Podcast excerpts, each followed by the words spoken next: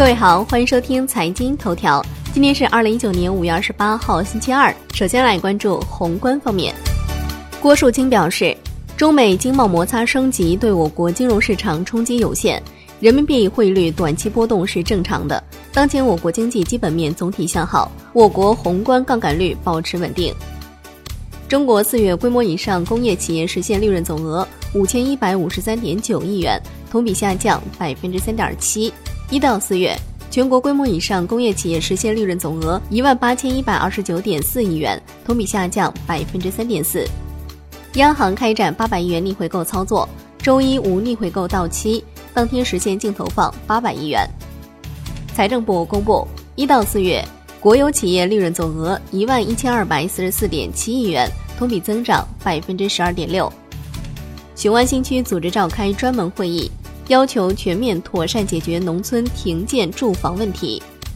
发改委表示，新一轮成品油调价窗口五月二十七号二十四时开启，汽油、柴油每吨均上调五十元。来关注国内股市，沪指收涨百分之一点三八，最终报收在两千八百九十二点三八点；深成指涨百分之二点三一，两市成交四千五百二十六亿元。北向资金全天逆势净流出十九点零五亿元。已经连续八日净流出。香港恒生指数收盘跌百分之零点二四，恒生国际指数跌百分之零点四一，大市成交降至七百三十八点八亿港元。上交所的消息，科创板上市委将于六月五号召开二零一九年第一次审议会议，审议苏州天准科技、安吉微电子科技、深圳微星生物科技三家公司首发申请。券商人士表示。科创板通关测试或将于六月初进行，若顺利进行，就意味着上交所关于科创板的交易系统已经全部准备就绪。来关注金融方面，首批科创板战略配售基金问世，华安科创主题三年正式获批。第二批科创板基金获批，广发、富国、鹏华、华安、万家等基金公司拿到批文。楼市方面。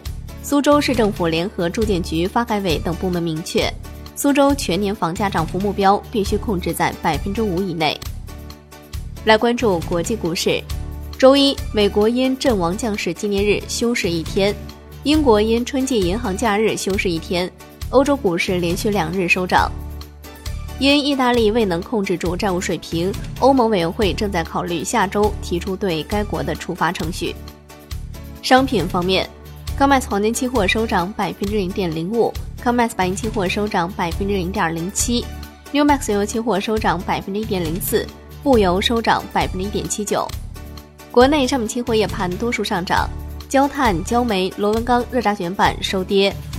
债券方面，十年期主力合约尾盘跌幅收窄至百分之零点五二，五年期主力合约跌百分之零点三三，两年期主力合约跌百分之零点一四。最后来关注外汇方面，在人民币对美元十六点三十分收盘价报六点八九六三，人民币对美元中间价调升六十九个基点，报六点八九二四。央行外管局发布《存托凭证跨境资金管理办法》试行文件。好的，以上就是今天财经头条的全部内容，感谢您的收听，明天同一时间再见喽。